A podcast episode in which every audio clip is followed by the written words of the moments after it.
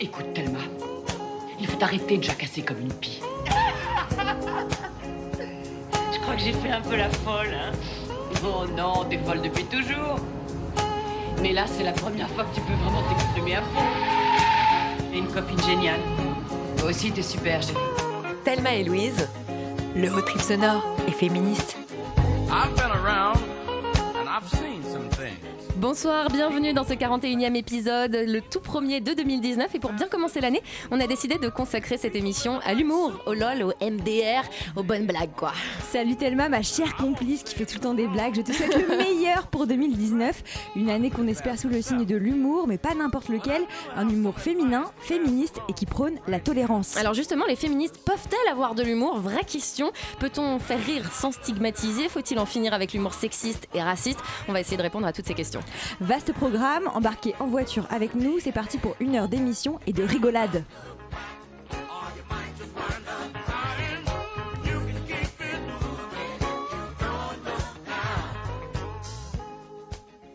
Et on est en studio aujourd'hui avec euh, une reine de l'humour qu'on est ravi de recevoir, Tani. Bonsoir et bonne année. Bonsoir, bonne année. Alors j'ai lu euh, que euh, vous n'étiez pas très fan des banalités euh, de début d'année, donc j'ai envie de vous souhaiter une très très bonne santé aussi quand même pour 2019. Je me demande où vous avez Et lu ça. Tani, bonsoir. Donc vous avez 28 ans, vous vous présentez souvent comme ch'ti, métisse et lesbienne, et vous êtes une étoile montante du stand-up. Euh, en ce moment, on entend beaucoup votre nom dans les médias. Première question simple, efficace. Est-ce que, est-ce que vous vous considérez que vous, est-ce que vous considérez que vous faites de l'humour féministe? Alors je, moi, je, je me défends, oui, comme, euh, comme féministe. Donc après, j'essaye effectivement de, de faire des blagues euh, plutôt, euh, plutôt safe et euh, donc dans un esprit féministe. Donc dirais oui. Après, peut-être que je fais des, je fais des erreurs parfois, mais Vous préférez féministe ou engagé Ou les deux peut-être? les deux, ouais. Donc vous vous sentez humoriste engagé, euh, ça vous dérange pas comme, euh, comme étiquette, c'est pas euh, genre trop de pression si, c'est un, si, un peu de pression. C'est un peu de pression, mais euh, c'est ce que j'ai envie de, de défendre en tout cas. Est-ce que vous diriez que c'est une vocation que vous aviez depuis longtemps, l'humour, la scène? La scène, oui. Euh, L'humour, pas forcément, enfin, sous une autre forme. En fait, j'ai fait beaucoup de théâtre d'improvisation. C'est comme ça que j'ai commencé. J'étais à la Ligue d'improvisation de Paris, la LIP. Euh, et après, j'ai toujours été attirée par la scène. J'ai toujours été fan, euh, voilà, de Florence Foresti, Gad Elmaleh, Muriel Robin, etc. Mais ça m'a pas, enfin, ça m'a pas tout de suite attirée parce qu'au début, je me disais, mais je, je sais pas de quoi j'aurais envie de parler, sur quoi j'aurais envie de faire des blagues. Et c'est après, plus tard, justement, en étant confrontée à La vie. La vie que j'ai eu des choses à dire. Alors j'ai lu aussi que euh, vous racontez en tout cas que vous étiez très timide euh, enfant. Comment on vainc cette timidité pour monter sur scène? Parce que moi ça me paraît le truc le plus barbare qui soit. Comment on, comment on réussit à, à vaincre cette timidité-là? Euh, en fait, j'étais timide parce que j'avais pas confiance en moi. Je, je, je, j'étais pas du tout à l'aise. J'étais pas le, enfin, j'étais pas, j'étais un peu en marge quand j'étais au collège et lycée. Tu vois, j'étais pas la, la fille in. Donc du coup, euh, c'était pour ça un peu que j'étais timide. Mais justement, l'humour, c'était le truc par lequel euh, j'arrivais à me faire des potes et à sociabiliser. Et après, je pense que l'impro m'a beaucoup aidé. Euh, parce que c'est une forme d'expression très libre où justement tu, peux faire le personnage que tu veux, euh, tu peux faire euh, un animal, tu peux faire un objet, tu peux faire ce que tu veux, des, personnages même très, pas forcément très féminins, masculins. Et du coup, je pense que c'est beaucoup via l'impro que je me suis épanouie, que j'ai pris confiance en moi aussi sur scène.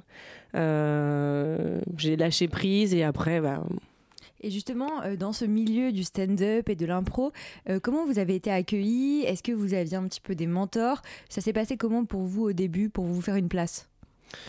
Dans l'impro, c'est venu vraiment au fur et à mesure. euh, en fait, souvent, enfin, là, c'était une troupe, une ligue, donc c'était très fort. Il y avait le collectif qui jouait beaucoup et qui nous portait.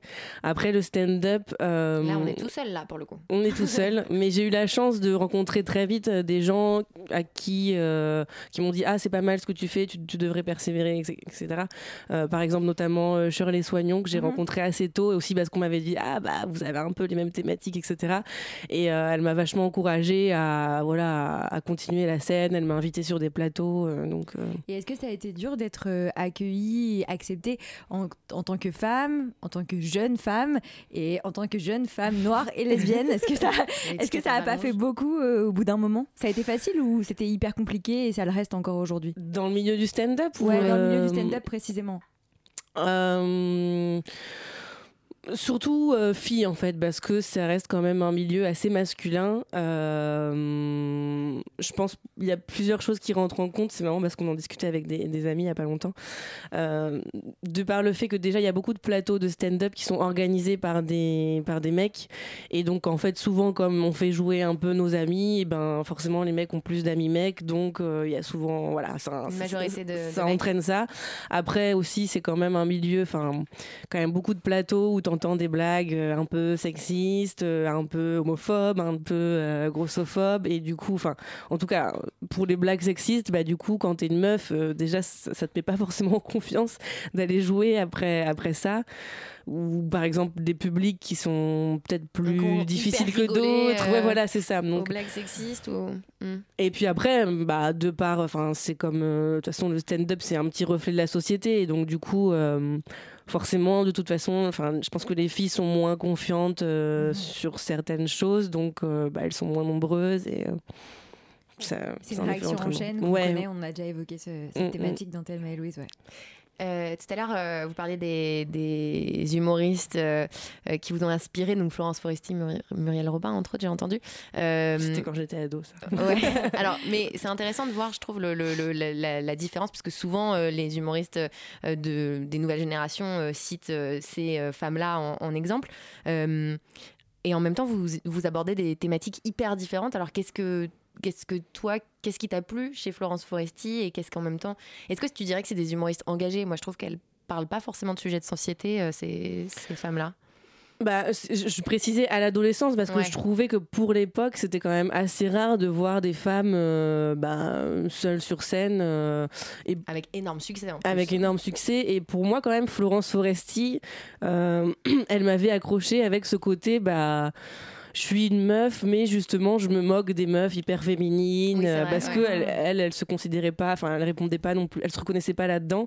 Vrai qu'elle se moque un peu des codes. Voilà, euh, et moi je mm. trouvais ça, je trouvais ça hyper intéressant, je trouvais ça hyper marrant. Et c'est pareil, elle, euh, Muriel Robin, elle dégageait autre chose, tu vois. Donc, euh, mais, euh, mais C'est des, des femmes qui restent euh, des, des sources d'inspiration aujourd'hui? Mm, moins euh, Oui, parce qu'après elles aussi elles ont évolué elles tout a évolué ouais voilà c'est et, ça euh, ouais. Et du coup, euh, comme tu disais, c'est des femmes qui ont pu euh, interpréter des femmes un peu fortes, un peu Mm. drôles, qui, qui rigolent un petit peu sur la Un fille parfaite, un peu drôle.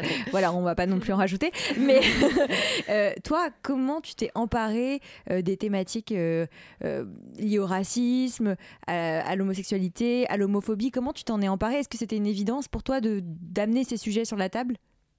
Bah, en fait, euh, un petit peu, euh, parce que comme je, comme je disais, ça m'a toujours attiré euh, le, le one-man show, etc. Et je me souviens que j'avais fait un stage, je sais plus, il y a trois ou quatre ans, parce que ça, ça m'attirait, et du coup on avait travaillé des sketchs justement d'humoristes connus, etc. Et, et au moment de me dire, bah, est-ce que tu veux continuer, je me dis, ouais, mais je sais pas, je sais pas de quoi j'ai envie de parler. Bref, ça s'est arrêté et deux ans plus tard, bah là j'ai vécu plein de trucs, notamment mon coming out, machin. Et c'est là où je me suis dit, ah, en fait, là j'ai envie de- d'exprimer des trucs. Et du coup, dès que j'ai commencé le stand-up, c'était pour aborder justement ces sujets-là, quoi, de- Donc ça a tout de d'homophobie. suite été de- quelque chose d'assez naturel au final. Ouais, bah en fait c'était un, vraiment un besoin de C'est d'expulser. une catharsis pour toi Un C'était peu. aussi un moyen de le Ouais, mettre à ouais. distance et de dire ok j'en rigole donc maintenant c'est passé dans ma vie. Je pense qu'il y a un peu de ça, ouais. Alors est-ce que du coup, tu pourrais nous donner un petit avant-goût de, euh, de ce que tu fais sur scène, euh, un petit extrait de, de ton spectacle? Je crois qu'en 2019, tu as un spectacle d'une heure qui est, ça y est, prêt ou que tu vas jouer?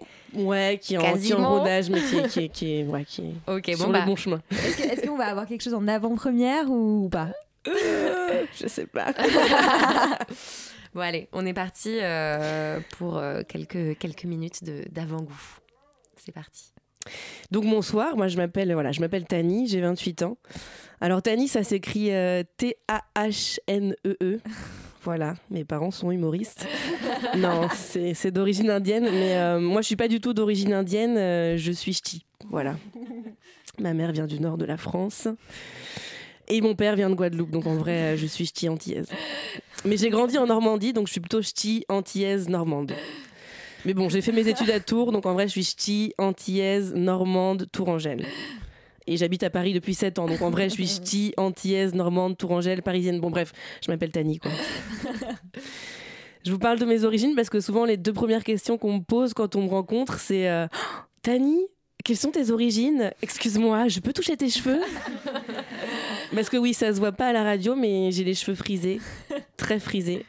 Et beaucoup de gens adorent et veulent toucher parce que ça a l'air marrant. Mais bon, si on commence à toucher tout ce qui est marrant sur le corps humain, on va pas s'en sortir. J'en ai croisé beaucoup des oreilles décollées. Est-ce que je vais les toucher? Non. J'ai mis très longtemps à assumer mes cheveux, j'ai longtemps défrisé. Euh, notamment parce que j'ai grandi en Normandie dans l'Eure. Je sais pas s'il y en a parmi vous qui sont déjà allés dans l'Eure. Non. Voilà, généralement pas grand monde. j'ai grandi dans l'Eure dans une ville qui s'appelle Bernay. Et euh, à Bernay, quand j'y étais, il y avait euh, deux noirs dans la ville. Mon père et le prêtre de l'église. C'est pas une blague. Mais ce qui fait que pendant longtemps, euh, moi j'ai cru que tous les noirs, je devais les appeler mon père. J'ai pas compris quand je suis arrivée en région parisienne. À Gare du Nord, j'ai paniqué. Je disais mon père, mon père, la ligne 4, c'est par où? Non, à Bernay, il n'y avait pas beaucoup de métis, de cheveux frisés, crépus, donc j'ai mis du temps à, les assumer. Et il y a un autre truc que j'ai mis du temps à assumer, bah, c'est que j'étais attirée par les filles. Ouais, je suis lesbienne. C'est chaud, hein C'est ce que je me disais, c'est ça le problème. Parce que bon, à un moment donné, bon, la couleur de peau, les cheveux, même si j'avais voulu tout changer, j'ai pas le budget de Michael Jackson, donc je pouvais pas tout refaire. Fallait assumer. Par contre, j'ai toujours su au fond de moi que j'étais attirée par les filles, hein, je vous jure, je le savais. Mais j'avais une petite voix dans ma tête qui me disait euh, Oui, allô, Tani? Oui, c'est ta conscience. oui, alors je t'ai vu, hein, je t'ai grillé en train de regarder cette fille dans le métro. Comment te dire? Ça va faire beaucoup. Hein? Ça va faire trop, Tani? Donc je te propose un truc, c'est qu'on va garder ça entre nous, d'accord? Allez, bonne journée Donc j'ai fait mon coming out euh, à 25 ans. Et euh, je sais pas si vous avez déjà vécu des coming out, mais euh, c'est vraiment des moments de malaise, moi je trouve, quoi qu'on fasse. Et moi, si j'avais une comparaison à faire, je dirais que le coming out, finalement, c'est un peu comme un gros P que tu retiens depuis trop longtemps. T'es pas bien, t'as mal au ventre, tu transpires, tu sais pas comment sortir le truc. À un moment donné, tu le lâches. C'est le chaos pour tout le monde pendant 10 secondes. Plus personne ne peut parler, plus personne ne peut respirer. Ah, après, tu te sens mieux, mais tu sais pas si la personne en face pourrait te regarder comme avant. Voilà, on est à la radio ici, donc je vous vois pas, mais voilà. Tani, c'est moi, ch'ti antillaise et lesbienne. Bravo Merci beaucoup. Très joli aperçu, ouais. Hyper drôle. Ça donne envie, c'est bien cash. Ouais, ouais. Est-ce ouais. que tu as eu vraiment cette petite voix avant de faire ton coming out, cette petite voix de conscience qui est une très jolie voix, il faut le dire. Une très jolie voix de conscience. Bah écoute, euh, ouais, je pense. hein. qui s'est dit non, là, c'est- ça fait trop. Mm. non Ouais, ouais, ouais, ça va, ça va Avec les beaucoup. cheveux, tout ça, fallait pas en rajouter, c'est ça, c'est ça, c'est déjà beaucoup. Est-ce que tu as quelques dates à nous donner euh, pour que les auditeurs qui nous écoutent et qui ont envie de, d'en voir plus euh, puissent venir te voir Alors tout à fait. Ouais. Euh, des dates euh, longues, enfin mon, mon spectacle, je vais le rejouer le 17 et 18 mars D'accord. euh, à la MPAA Breguet-Sabin, bon, je vous redonnerai l'adresse, euh, dans le cadre d'un festival qui s'appelle euh, L'Équipé, qui est un festival d'ailleurs euh, plutôt axé sur euh, la mise en valeur des femmes, enfin un festival plutôt féministe, super. donc euh, je vous invite à le suivre. pourras le, Avec le couvrir. ouais. Ouais, Complètement, mm, mm. ouais. Euh, et ensuite, je, je rejouerai certainement les 1 heure euh, en avril et en, en mai. Euh, mais autrement, j'organise un plateau aussi qui s'appelle le Comedy Love. Euh, donc là où souvent je fais 5-10 minutes. Et la prochaine, c'est ce vendredi. Alors je serai malheureusement pas là parce que je pars en vacances. mais la prochaine, sera le 22 février. Ok. D'accord. Bah, Et écoutez, un, un hein. jour, tu vas jouer dans l'heure ou pas du tout? C'est pas, Eh pas prévu. ben, Le retour au tu sais que j'ai encore des contacts à Bernay qui me disent mais viens jouer. Je suis là. Je pense que ça, ça sera l'aboutissement de ma carrière. Ah bah ouais, mais ça pourrait... ça pourrait faire rire tout le village quand même. C'est un village, c'est un village ou c'est une ville Non, c'est une ville quand C'est une même. grosse ville, pardon. Enfin, une Hyper ville. méprisant. ok. Petite ville quand même.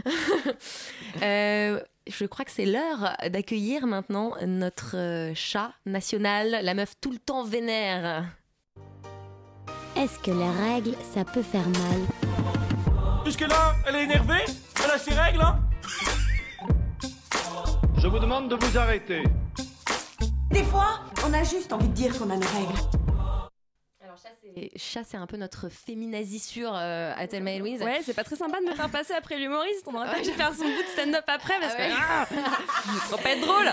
On va faire un applaudimètre après, ça va être grosse pression. Ah bah, super. Euh, Qu'est-ce qui t'a fait euh, vriller en ce début d'année? Oh bah tellement de choses les meufs, tellement de choses. Vous Moi, je m'auriez ne suis pas posé la- surprise? Vous m'auriez posé la question le 2 janvier, j'aurais pu vous répondre. Bah écoute, euh, non, je sais pas, rien là, je, je la sens bien cette année 2019.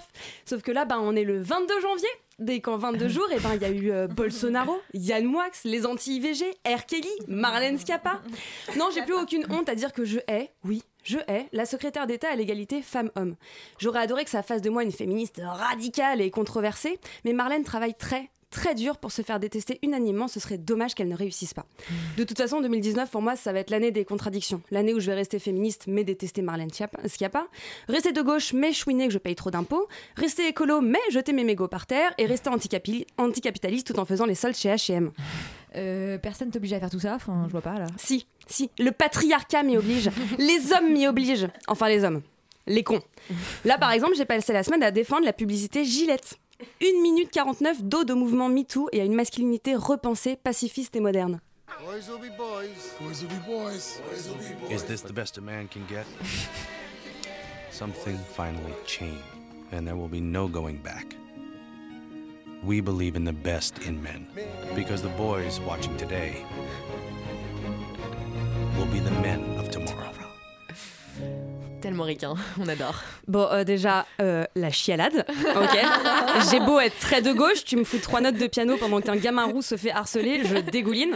En plus, ces bâtards de publicitaires nous foutent un extrait du discours de Terry Crews, donc si à ce stade-là, t'as pas pris des actions chez Kleenex, tu n'as officiellement pas de cœur. Sauf que voilà, c'est une publicité pour des rasoirs. J'aurais aimé en rester là, la trouver sympa et rester campée sur ma, pos- ma position résolument inoffensive de bon, c'est cool, mais je suis pas fanat du féminisme washing. Sauf que là, on ne peut pas ne rien faire. 1,2 million de pouces en bas sur YouTube. Une horde de connards déchaînés prêts à inscrire la virilité sur la liste des espèces menacées. Non, non, les mecs, vous n'êtes pas des pandarous, juste des misogynes rétrogrades. Et vu le nombre de commentaires sexistes qui inondent les internets au quotidien, vous êtes loin d'être en voie d'extinction. Mais qu'est-ce qui vous fait si peur?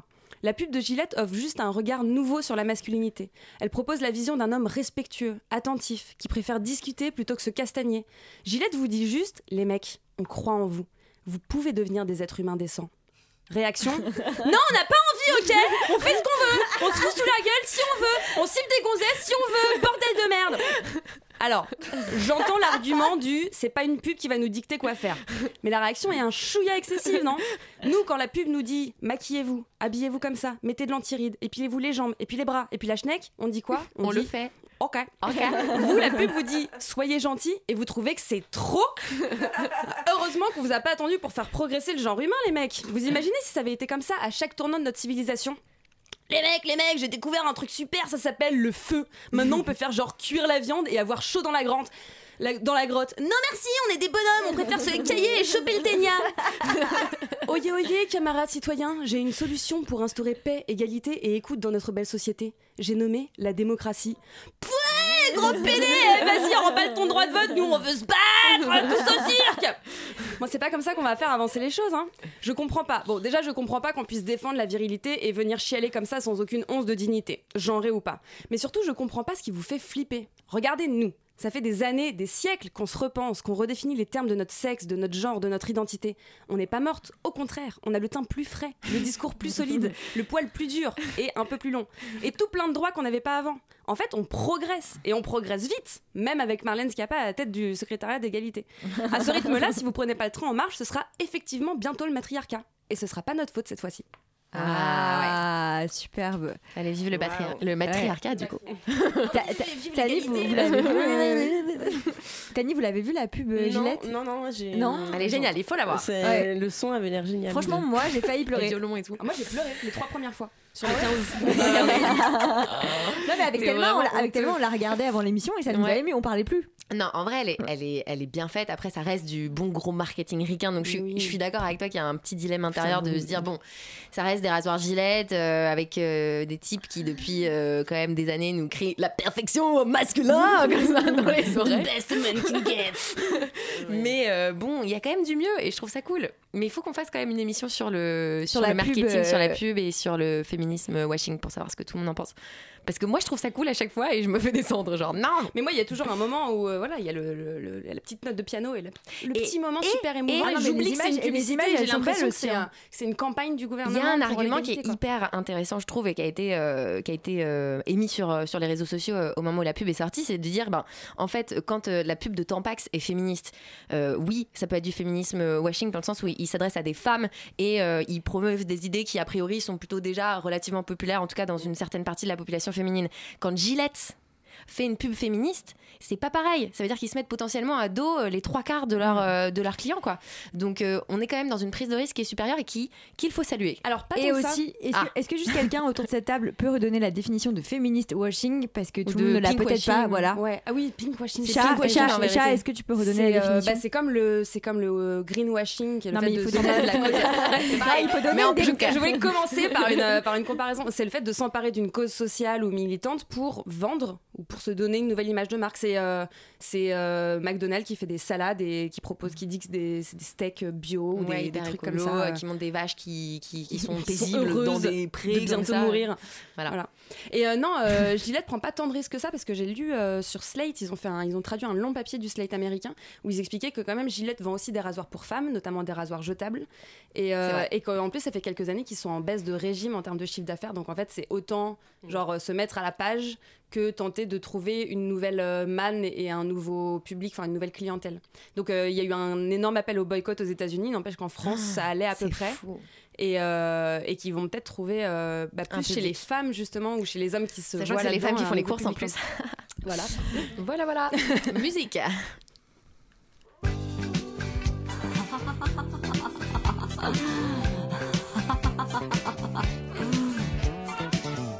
No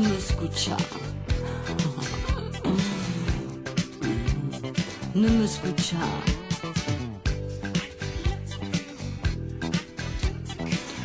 Ma chi sì, ma che vuoi? E non mi scuccia, fammi ballare. ma tu sei italiana? Uè, non mi scuccia e fammi ballare.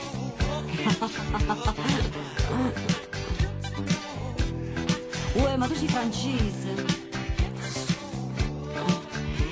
No, tu sei marocchina. E non mi scuccia, fammi ballare.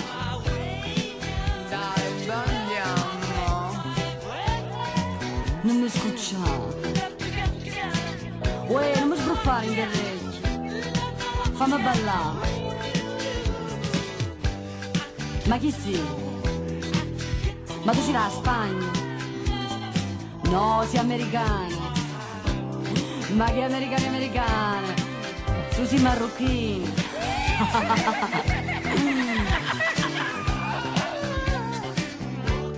Uè, ma tu sei pazza. Non mi scuccia. Fammi ballare. Ma tu sei americana? Wow! A Sofia Loren! Du rire, du rire et des femmes, on écoutait la chanteuse et actrice italienne Jenna Gaz avec son titre Femme e balla non me scuccia. Excusez mon, accent, excusez mon accent italien de la funk napolitaine qui donne envie de se déhancher au soleil avec un spritz. Thelma et Louise, c'est aussi un podcast. Sur radiocampusparis.org. Et on est euh, de retour en studio ce soir avec Tani, jeune humoriste engagée, donc on peut le dire. Euh, et il y a une question qui nous taraude dans Thelma et Louise depuis qu'on a commencé euh, cette émission. Est-ce que les féministes ont de l'humour? Aïe, parce que Roulement chaque- de tambour parce que quand même tous les gros lourds. Non mais t'as pas d'humour, t'es pas drôle. Bon. Ouais, on, on nous reproche quand même très très régulièrement notre manque d'humour, notre manque de, de second degré. Ah, mais on peut plus rigoler avec vous, on peut plus rien dire. Qu'est-ce que qu'est-ce qu'il faut répondre à ça? bah non, faire des blagues sur les mecs. c'est vrai, on peut se foutre de la gueule des mecs pour changer. Ouais, ouais, non, mais. euh, Non, mais je pense que, enfin, bien sûr que si, euh, les féministes sont d'humour, enfin, comme, euh, comme tout le monde, c'est juste que euh, on- on n'a pas envie, on n'a plus envie de faire euh, des blagues sur, bah, de se moquer des, de faire des blagues sexistes, de faire des blagues qui peuvent offenser nos, nos sœurs, enfin, bref, je pense que oui, c'est possible, bien sûr. En tout cas, on essaye. Et est-ce que tu considères que euh, le stand-up, l'humour, c'est un moyen aussi pour toi de t'engager euh, pour le féminisme, on l'a dit, mais aussi pour la communauté gay et lesbienne? Est-ce que Oui. pour toi, c'est vraiment un engagement dans l'humour? Oui, enfin, en fait, moi, je sais que ça me tient à cœur aussi parce que, bah. Enfin, des fois, euh, je fais une blague sur un truc et euh, on m'a déjà dit Ah, mais en fait, finalement, c'était intéressant ce que tu as dit. Enfin, ça nous a permis, tu vois, d'avoir une discussion derrière sur tel sujet. Je sais plus ce que ça suscite un peu des interrogations, des, des- des débats au sein de- du public. Euh, T'as l'impression d'amener des sujets qui seraient pas forcément abordés. Ouais, on, on me l'a, on me l'a déjà euh, fait remarquer. Par exemple, euh, je- il y a pas longtemps, là, j'ai fait, je faisais des blagues sur le fait que euh, euh, y a des gens qui ont vachement du mal à prononcer le mot lesbienne. Et, et du coup, je faisais une blague là-dessus. Et c'est vrai qu'il y a une fille qui, m'a, qui est venue me voir après, qui m'a dit, mais ouais, en fait, c'est vrai que je me suis rendu compte que que ouais, j'arrive, enfin, je disais pas trop ce mot, je disais plus gay ou euh, homosexuel. Ou et on a eu une discussion avec mes potes là-dessus. Et enfin, et du coup, enfin, après, je, je, je pense pas que je vais euh, changer le monde avec mes blagues, tu vois. Non, mais, mais tu vois, des- rien que des petites step. discussions comme ça, ça, ça peut être cool, quoi. Est-ce qu'il y a aussi une question de, de représentation? Parce que tu racontes souvent que, euh, en grandissant en Normandie, comme tu nous le disais tout à l'heure, euh, bah, il y avait pas, t'avais pas beaucoup de modèles de femmes noires dans les médias, pareil. Encore moins, j'imagine, de femmes noires lesbiennes. Mm. Est-ce qu'il y a aussi cette volonté de dire, bah, voilà, regardez, moi je m'assume, moi je monte sur scène, euh, et si euh, il y en a d'autres euh, dans la salle, et bien voilà, vous, vous avez la preuve qu'on est là, quoi, et qu'on a le droit de s'exprimer et qu'on a notre place dans l'espace public, quoi. Ouais, ça, je sais que ouais, ça, me, ça, me, ça me tient à cœur. Je, je, je m'en rends pas forcément compte tout le temps, mais je sais que. Enfin, c'est pareil, en fait. euh, J'aime bien aussi faire des blagues sur ce sujet parce que du coup, bah, il y a des personnes concernées qui, viennent. Et on m'a déjà dit aussi, bah ouais, moi j'avoue que je, je regarde pas trop stand-up parce qu'en général, ça me fait pas trop rire, euh, c'est pas trop mon truc. Mais là, je me suis vachement reconnue dans ce que t'as dit et je trouve ça cool aussi parce que c'est vrai que, bah. Enfin, j'imagine que, enfin, notamment, tu vois, si t'es un, si t'es un mec euh, gay et que tu vas euh, à une soirée stand-up où il y a euh, trois blagues sur euh, les PD, les machins, les bidules, enfin, t'as plus envie d'aller à des soirées stand-up, quoi. Et en préparant cette émission, on a rencontré un autre euh, humoriste. Alors, il s'appelle Laurent Siama. Je sais pas si vous le connaissez. Ben, en fait, si, je l'ai vu euh, il y a pas longtemps en première partie d'un spectacle. Voilà, et bah il joue son spectacle Bonhomme tous les samedis à la Comédie des Trois Bornes. Et il essaie un peu dans ce spectacle de déconstruire des clichés sexistes. Euh, on va l'écouter. Selon lui, il n'aurait pas pu écrire ce, spe- ce spectacle-là avec ces vannes-là il y a dix ans. Oui, je suis- moi je suis complètement influencé euh, par l'actualité, ou en tout cas je dirais l'époque. Et euh, moi c'est vraiment ça qui me passionne, euh, c'est le présent.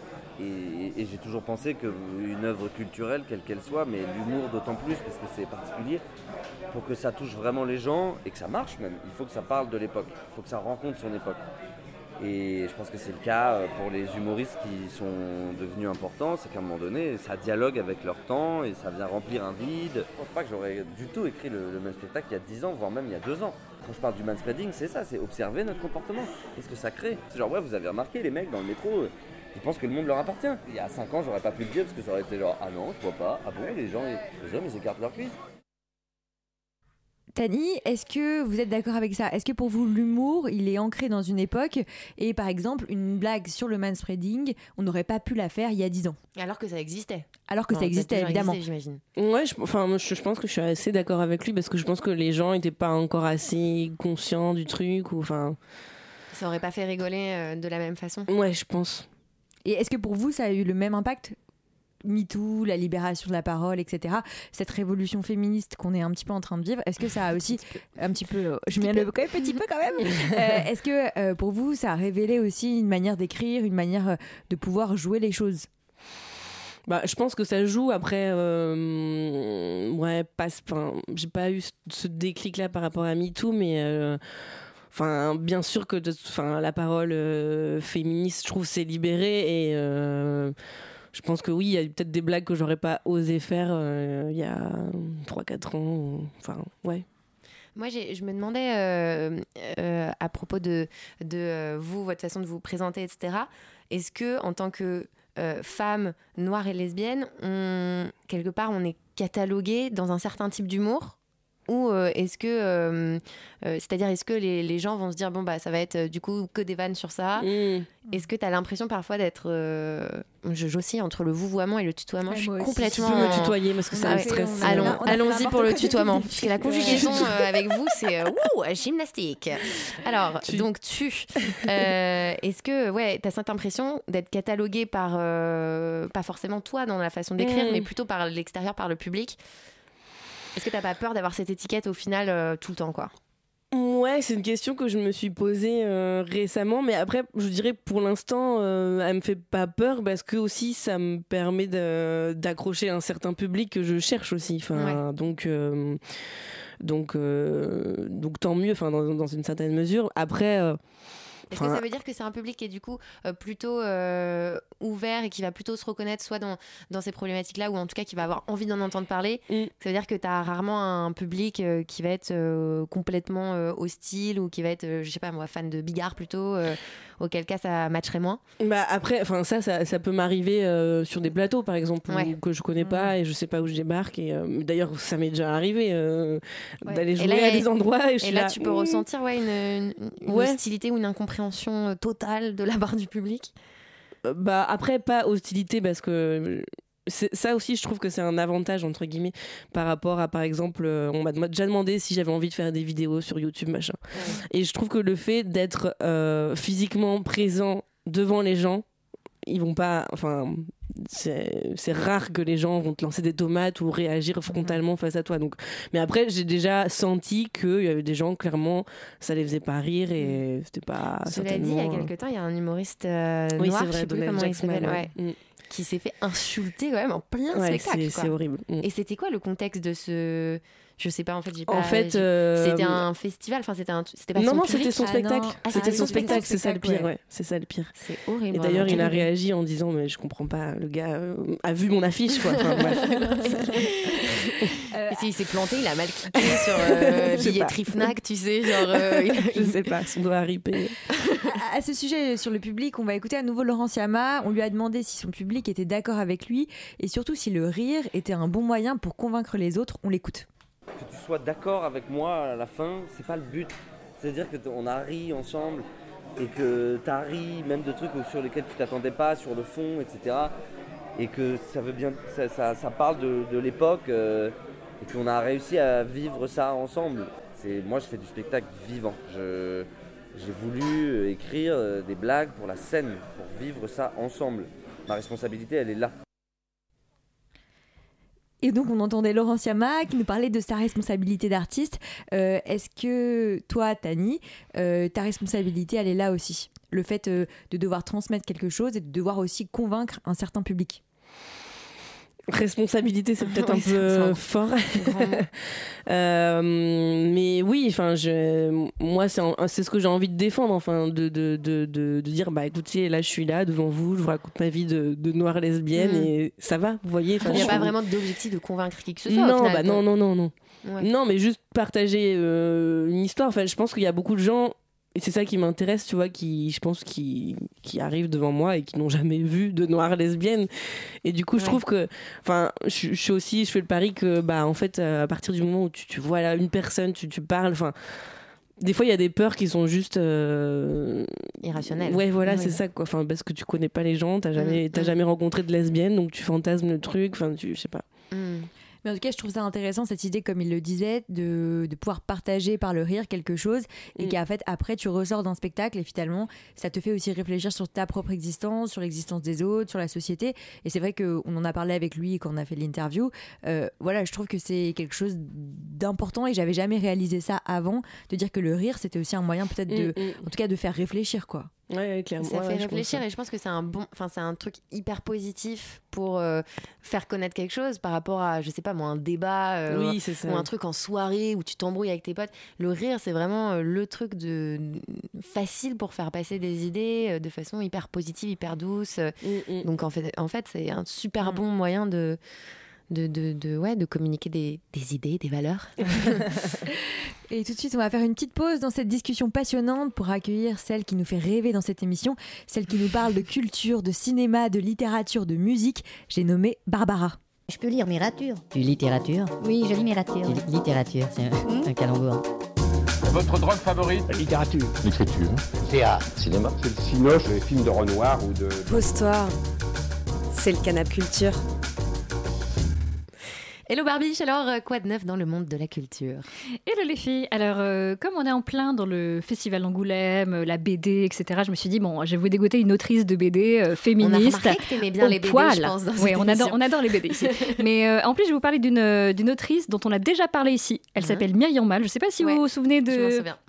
Elle est. euh, Je la suis elle- sur Twitter, elle est hyper rigolote. elle est, elle est top et en plus elle est super jeune, elle a tout juste euh, 26 ans et euh, elle, tout ce qu'elle écrit c'est euh, parfait pour notre émission. Ah, donc euh, Commando culotte en 2016 on adore, Euh, La grande aventure des règles avec Élise Thiebaud euh, pareil on adore, donc euh, tout ce qu'elle fait c'est euh, c'est de l'or.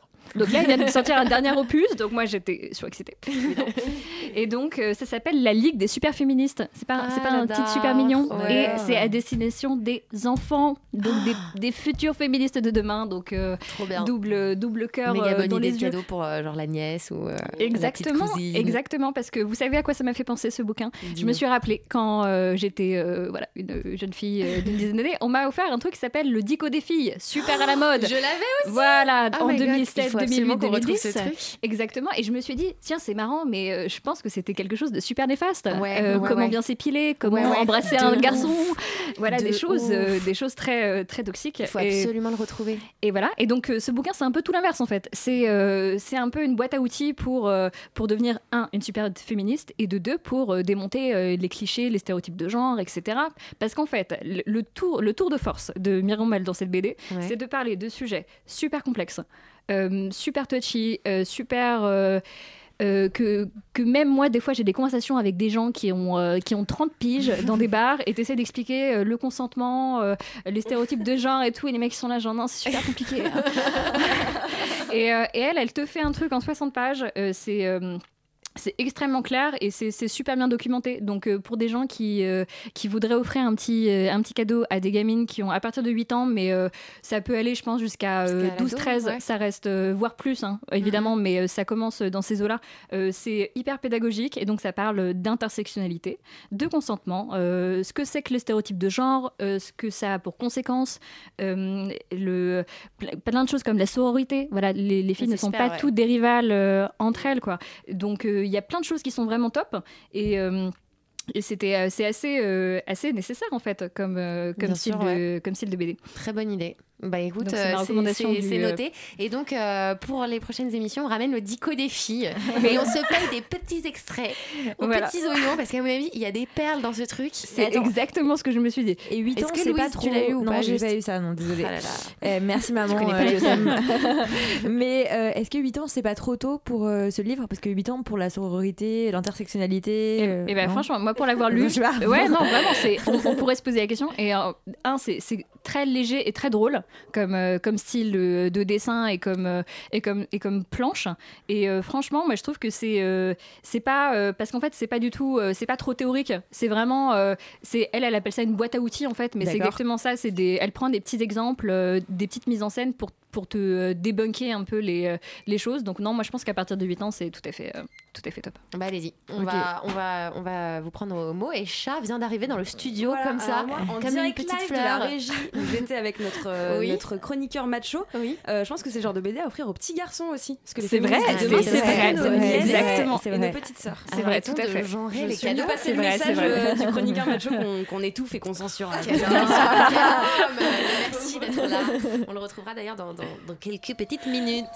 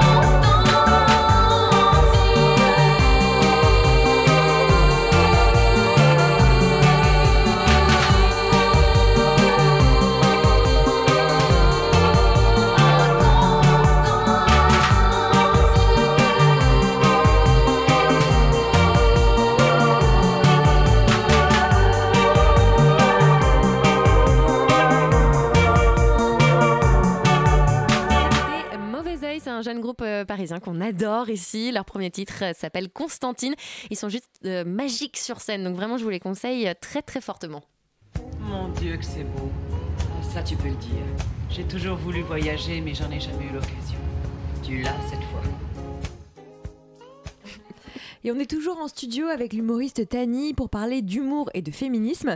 Euh, il y a cinq jours, le Haut Conseil à l'égalité entre les hommes et les femmes a rendu un rapport sur l'humour en France. Et tadadam, tadadam, il s'avère que 70% des chroniques des matinales sur France Inter, RTL et Europe 1 mo- mobilisent des ressorts sexistes et des stéréotypes sexistes. Alors, on fait un classement. Europe 1 arrive en, pr- en premier, ensuite vient RTL, puis quand même France Inter qui vient en troisième position.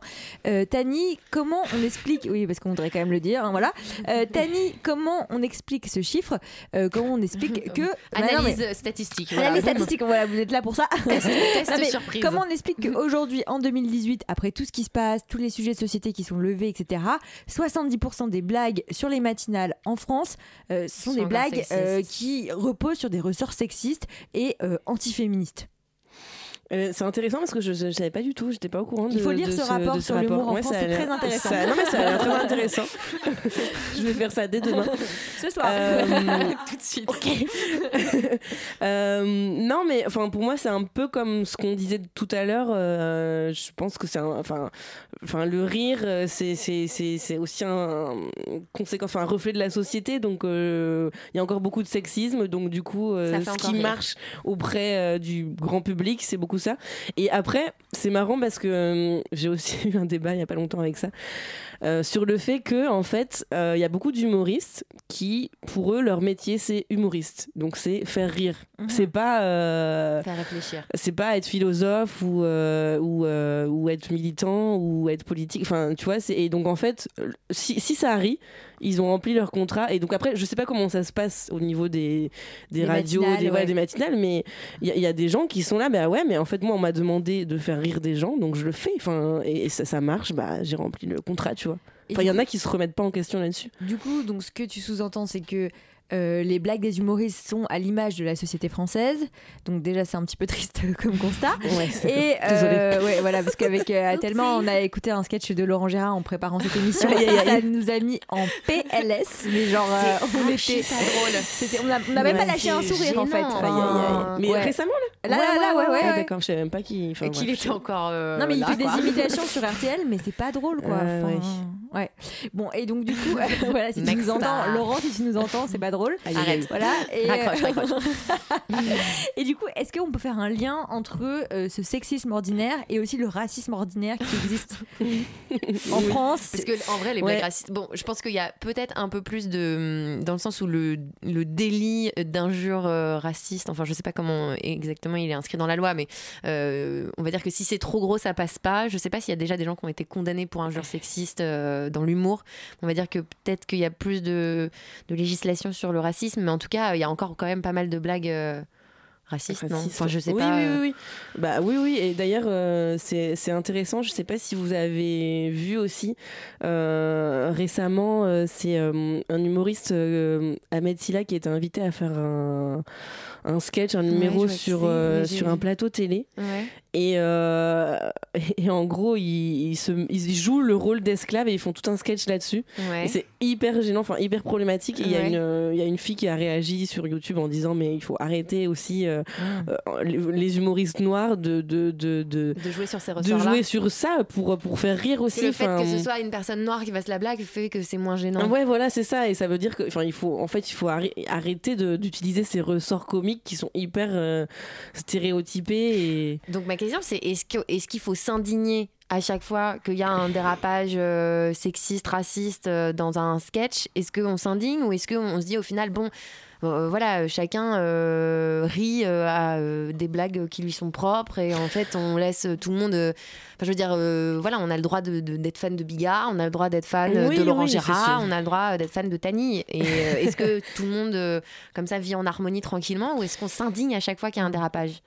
Je sais Selon pas. toi Je sais pas, mais en tout cas, moi, ce qui, ce qui me rassure, enfin, ce, ce sur quoi j'essaie de me rassurer, c'est que je constate que quand même, euh, ça évolue un peu et qu'aujourd'hui, si tu regardes les humoristes, les artistes qui marchent vraiment bien, et enfin voilà, qui a eu un Molière, c'est Blanche Gardin, euh, la classe. les humoristes qui marchent bien. Enfin, moi, j'entends beaucoup parler, voilà, de Marina Rollman, Roman Fressinet, il est en train de décoller et c'est C'est quelqu'un peut-être un truc générationnel aussi, non? Il y a peut-être un. Ouais, peut-être, mais en tout cas, je me rassure en... là-dedans en me disant, bah, en en fait, quand même, globalement, j'ai l'impression que les humoristes qui marchent sont quand même ceux qui font le moins de blagues euh, sexistes, racistes, etc. Parce que je pense j'ai l'impression que le public se rend compte, mais ça, va. évolue doucement. Il, faut, il, y a du temps, hein, mm. mais euh, que euh, bah, ça passe plus. Alors, je vous ai déniché une petite euh, pépite là. Nous allons tous ensemble faire un son.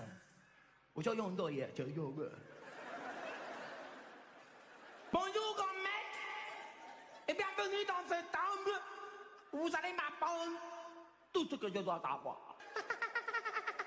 Non, je te jure, je suis en train de niquer 20 ans de carrière là. Je suis en train de faire- Pour toi, sushi, chinois, japonais, c'est la même chose, c'est le même délire. Non, ça, c'est accent chinois. Japonais, c'est plus.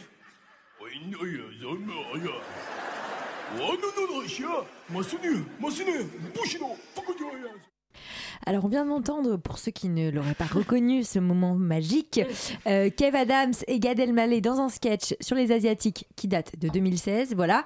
Euh, on a l'impression, comme on le disait, qu'il y a beaucoup d'humoristes qui utilisent des ressorts faciles, en fait. Du déjà vu, des blagues toutes faites. Des gros clichés. clichés. Des gros clichés. Et donc, ça amène des blagues racistes, misogynes, etc.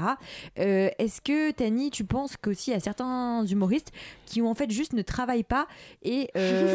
non, mais... Pas Ils en manière. foutent pas une, non, mais en fait, non mais Qu'ils en foutent pas une. Les types, ils arrivent sur scène. Mais non, mais je veux dire, les types, les types ne renouvellent pas leur humour, quoi. Je veux dire, nous, on fait une émission, on change de thème, on Ouais, autre chose, on n'a pas toujours forcément les mêmes mécanismes, quoi. Et tu te demandes des fois si les gars, ils se, ils se disent pas à un moment, bah, on va écrire un truc différent et on va peut-être risquer quelque chose et on va pas reprendre les mêmes blagues qu'on fait depuis la quatrième quoi, tu, vois tu vois moi ces blagues là ces blagues là sur l'asiatique j'ai l'impression que je les entendais en quatrième oui, C oui, oui, en quatrième C c'était les blagues ouais, tu ouais. vois et donc là à un moment il faut passer à autre chose Ouais, mais là, enfin, enfin, ouais, ce, ce je sais pas, je sais pas à quel moment ils se sont dit on va faire ça, mais enfin, moi, j'ai jamais vu là, aujourd'hui, euh, dans des bars, quelqu'un faire euh, l'accent asiatique et tout. Enfin, pour moi, ça ne passe vraiment plus, quoi. Bah, c'est fini depuis, ouais, je sais pas, 15 ans, non? Ouais, ouais, Bah ouais. Enfin, ouais, c'est, 10 c'est- ans, ouais, 15 oui, c'est vraiment Non, mais cours c'est de pour ça récré que je parlais quoi. de manque de travail, c'était pas méprisant, c'était juste pour dire qu'à un moment, enfin, écrire quelque chose de différent. Mais cela dit, ça et- fait grave rire, hein. Ouais. Enfin, Ah on oui, les entend les rires quand même. Oui, oui, c'est vrai, ouais. Ça fait encore vachement rire les gens. Donc, euh, il est où le problème? Il est dans les gens qui proposent les blagues ou dans les gens qui réagissent hyper positivement à la blague? Ouais, ouais, non, non, mais je. Si on ne devait en, en choisir qu'un. non, mais c'est c'est vrai que c'est Qui est super la poule et de l'œuf finalement. Non, mais alors, et donc, question sous-jacente, est-ce qu'on peut faire rire avec de la bienveillance et de la tolérance? Oui Oui, faisons-le Venez au Comedy Love Ah, mais c'est vrai que Voilà, ça porte bien son nom, du coup, si c'est hyper euh, tolérant Bah, en fait, et love. c'est- un peu le, le- concept euh, qu'on a voulu. euh, En fait, euh, on a créé ce plateau avec euh, deux amies, euh, Ouais. deux copines euh, humoristes qui s'appellent Lucie Carbone et Mao. et, euh, Ça et te en fait rire leur nom, juste. Bah ouais, non, mais non, je suis placement de produit, tu vois. Moi aussi, je fais ma pub. Et en gros, euh, c'était un peu justement parce que des fois, on. On, a, on avait du mal quand on a commencé à trouver des plateaux pour jouer, pour tester nos blagues, parce que bah je sais pas, on était des filles. Alors euh, les filles c'est plus compliqué à programmer parce que tu comprends, les filles c'est moins drôle et quand elles débutent, voilà, on leur fait moins Il y a confiance. vraiment ce, ce gros stéréotype de les filles, c'est pas marrant. Ah ouais ouais c'est enfin souvent c'est ah bah non on a déjà euh, une fille pour ce soir-là. Ouais. ok. C'est une ou deux filles euh, max par, euh, par soirée apparemment. Donc, euh, Faudrait enfin, pas frôler l'overdose quand même. Oui, oui, non, mais je comprends. Et donc du coup on s'est dit bah nous on va créer notre espace et puis on va inviter des gens euh, qui, qui font des blagues safe et bienveillantes où il n'y a pas de sexisme, de, de racisme, de, de grossophobie, de transphobie. De... Que Et c'est quand même drôle ou pas? Eh ben, écoute, euh, on a fait une première édition en décembre, c'était complet et on a passé une super soirée. Bah, c'est bon à savoir. Est-ce que tu Comédie penses, ouais, est-ce que tu penses toi qu'il y a une éducation à l'humour qui doit se faire, ou alors c'est un, c'est un truc qui doit être complètement naturel. Voilà, tu rigoles sur un truc c'est de merde, mais c'est pas grave? Ou alors est-ce qu'il peut quand même y avoir une éducation à l'humour dire aux et, gamins, euh, euh, rigole pas sur ça. Ouais, c'est de la pas merde. drôle, c'est méchant. Enfin, c'est pas de l'éducation à l'humour. Enfin, tu vois, ce serait un peu euh, arrogant, je pense, de dire. euh, T'as pas le droit de rire sur ça. Enfin, pour moi, c'est de hyper- l'éducation oui. tout court, en fait. C'est hyper Euh, euh, instinctif. euh, c'est- ouais, hyper pas, culturel aussi, surtout. Mais Mm. Mais, euh, en même- mais voilà, je pense que par l'humour, tu peux réussir à, euh, oui, effectivement, euh, pas éduquer les gens, mais genre sensibiliser les gens Ouais. à certains trucs, quoi. Enfin, enfin je sais pas, euh, tu vois, genre, euh, je me dis, bah, euh, si tu vas voir, euh, si tu rencontres dans la vie euh, réelle euh, une personne genre trans et que tu parles avec, et ben après, ça te fera plus rire les blagues transphobes, quoi, quand, quand elle t'aura raconté Mm. sa vie. Donc, euh, enfin, voilà, je pense que c'est. Du dialogue, Du de la communication. Ouais, se rencontrer en vrai. Alors en parlant de rencontres, on va accueillir euh, le petit rigolo de la bande encore un, euh, le seul homme toléré dans ce studio, c'est Mathieu, notre macho.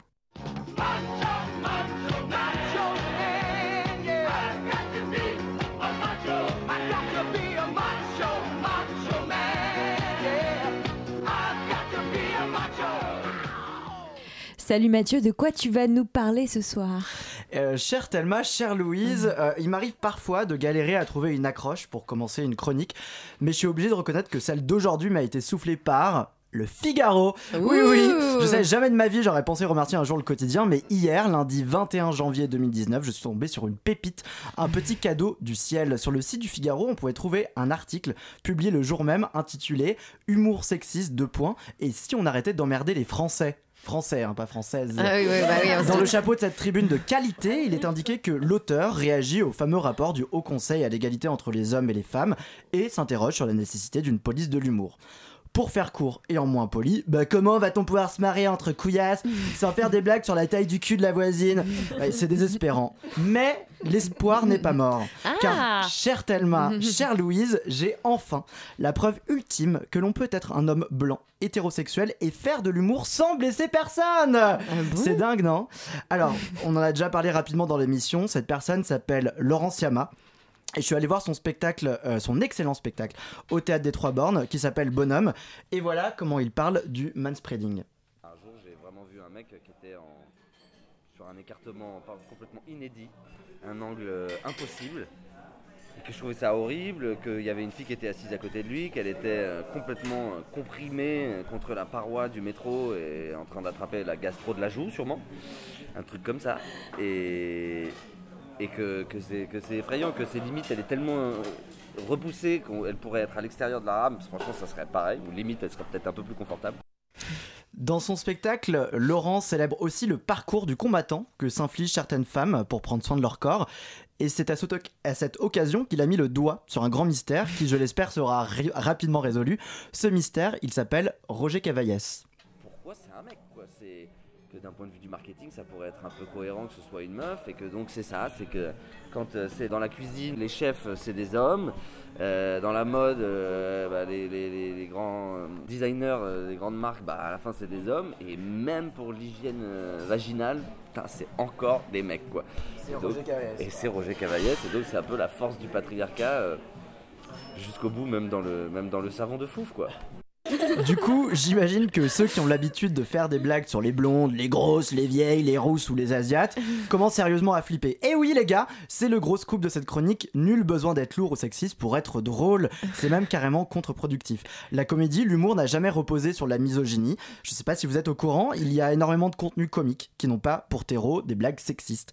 Parce que je suis un mec sympa, sachez que la leçon principale que j'ai retenue de mon entretien avec Laurence Yama, c'est que pour faire rire, il faut surprendre. Et oui, on les connaît par cœur, vos blagues de merde. Elles ne font plus rire personne. Apprenez à vous réinventer. Alors certes c'est dur, car il faut se creuser la tête, mais personne n'a dit que l'humour était une chose facile.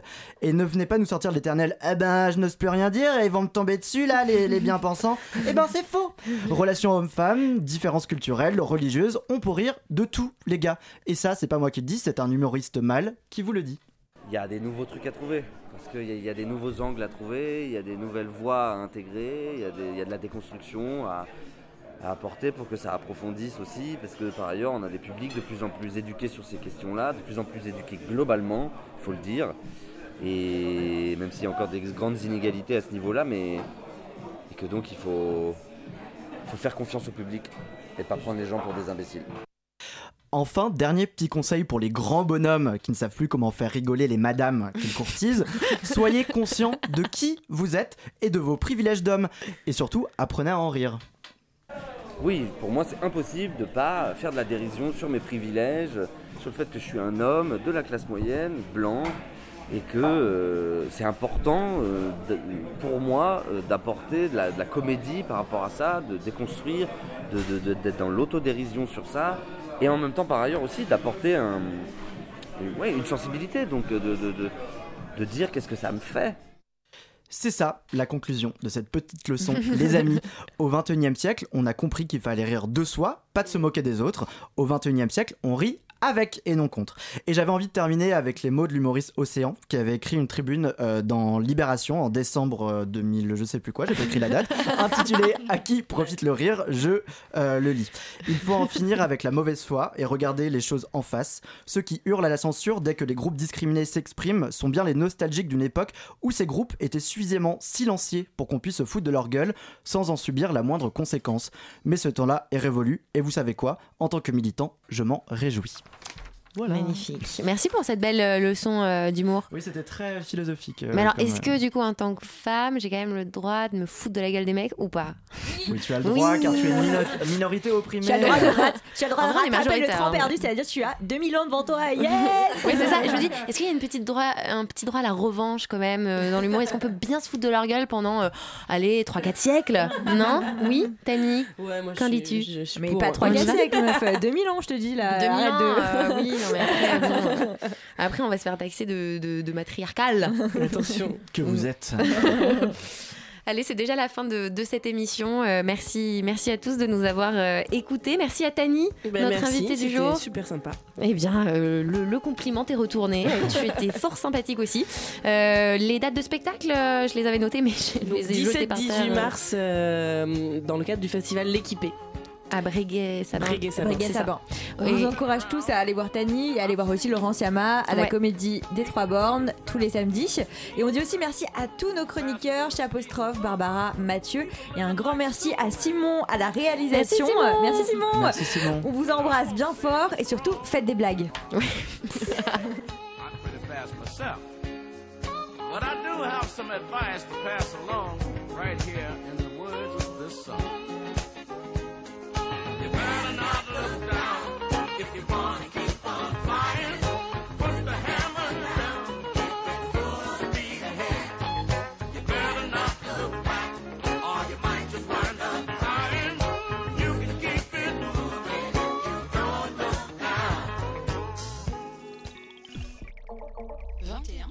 21.